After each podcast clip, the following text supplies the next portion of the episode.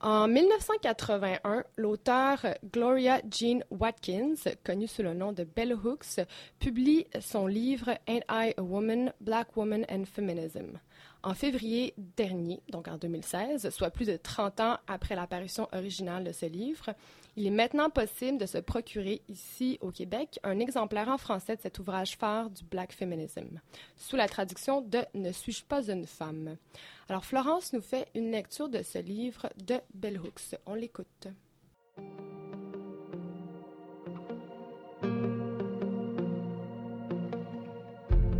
Depuis maintenant dix ans, je suis une féministe active. J'ai travaillé à la destruction de la psychologie de la domination qui imprègne la culture occidentale et façonne les rôles sexués femmes-hommes. Et j'ai prôné une reconstruction de la société états-unienne fondée sur des valeurs humaines plutôt que matérielles. J'ai assisté en tant qu'étudiante à des cours d'études féminines. J'ai participé à des séminaires féministes et à des organisations et à divers groupes de femmes.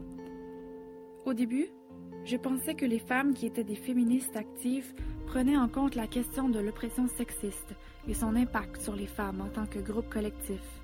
Mais j'ai perdu mes illusions lorsque j'ai vu plusieurs groupes de femmes s'approprier le féminisme à des fins individuelles et opportunistes. Que ce soit les professeurs d'université, s'égosillant contre l'oppression sexiste plutôt que contre la discrimination sexiste, pour attirer l'attention sur leurs efforts en vue d'être promus, ou des femmes utilisant le féminisme pour masquer leurs attitudes sexistes, ou des écrivaines féministes explorant de façon superficielle les thématiques féministes afin de favoriser leur carrière, il était évident qu'éliminer l'oppression sexiste n'était pas le but primordial de ces femmes. Tandis que leur cri de ralliement était autour de l'oppression sexiste, elles manifestaient peu d'intérêt pour le statut des femmes en tant que groupe collectif dans la société. Leur intérêt principal était de faire du féminisme un forum pour l'expression de leurs propres besoins et désirs autocentrés. Elles n'ont pas une seule fois envisagé la possibilité que leurs intérêts puissent ne pas représenter les intérêts des femmes opprimées.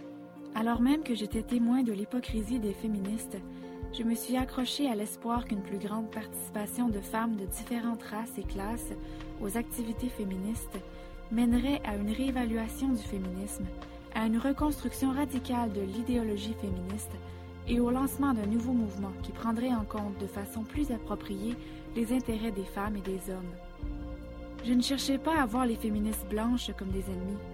Pourtant, alors que j'allais d'un groupe de femmes à un autre en tentant de proposer une perspective différente, j'ai été confrontée à de l'hostilité et à du ressentiment. Les féministes blanches considéraient que le féminisme était leur mouvement et résistaient à toutes les tentatives émanant de femmes non blanches de critiquer, remettre en question ou changer ses orientations.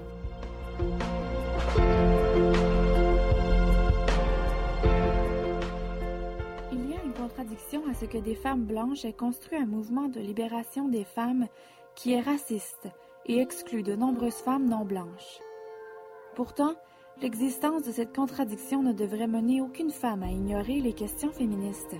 Des femmes noires me demandent souvent pourquoi je m'auto-définis comme féministe et pourquoi, en utilisant ce terme, je me rallie à un mouvement raciste.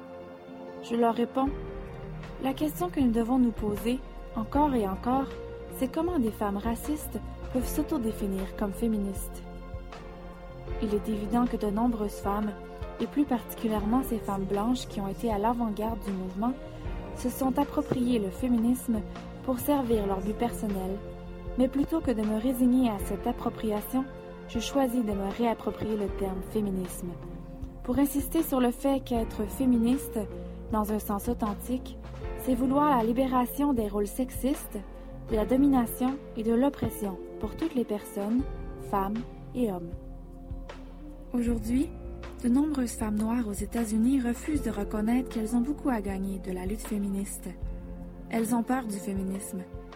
Elles se sont tenues immobiles pendant si longtemps qu'elles ont peur de bouger. Elles ont peur du changement. Elles ont peur de perdre le peu qu'elles ont. Elles ont peur de confronter ouvertement les femmes blanches à leur racisme ou les hommes noirs à leur sexisme sans parler de confronter les hommes blancs à leur racisme et à leur sexisme. Je me suis assise dans beaucoup de cuisines où j'ai entendu des femmes noires exprimer leur foi dans le féminisme tout en critiquant avec éloquence le mouvement des femmes et en expliquant leur refus d'y participer. J'ai été témoin de leur refus d'exprimer ces mêmes positions publiquement. Je sais que leur peur vient du fait qu'elles nous ont vus nous faire piétiner, violer, maltraiter, assassiner, ridiculiser et moquer. Seul un petit nombre de femmes noires a ravivé l'esprit de la lutte féministe qui faisait vibrer les cœurs et les esprits de nos sœurs du 19e siècle. Nous, femmes noires qui défendons l'idéologie féministe, sommes des pionnières. Nous ouvrons un chemin pour nous-mêmes et pour nos sœurs. Nous espérons que lorsqu'elles nous verront atteindre notre but, ne plus être opprimées, être reconnues, ne plus avoir peur, cela leur donnera du courage et qu'elles nous suivront.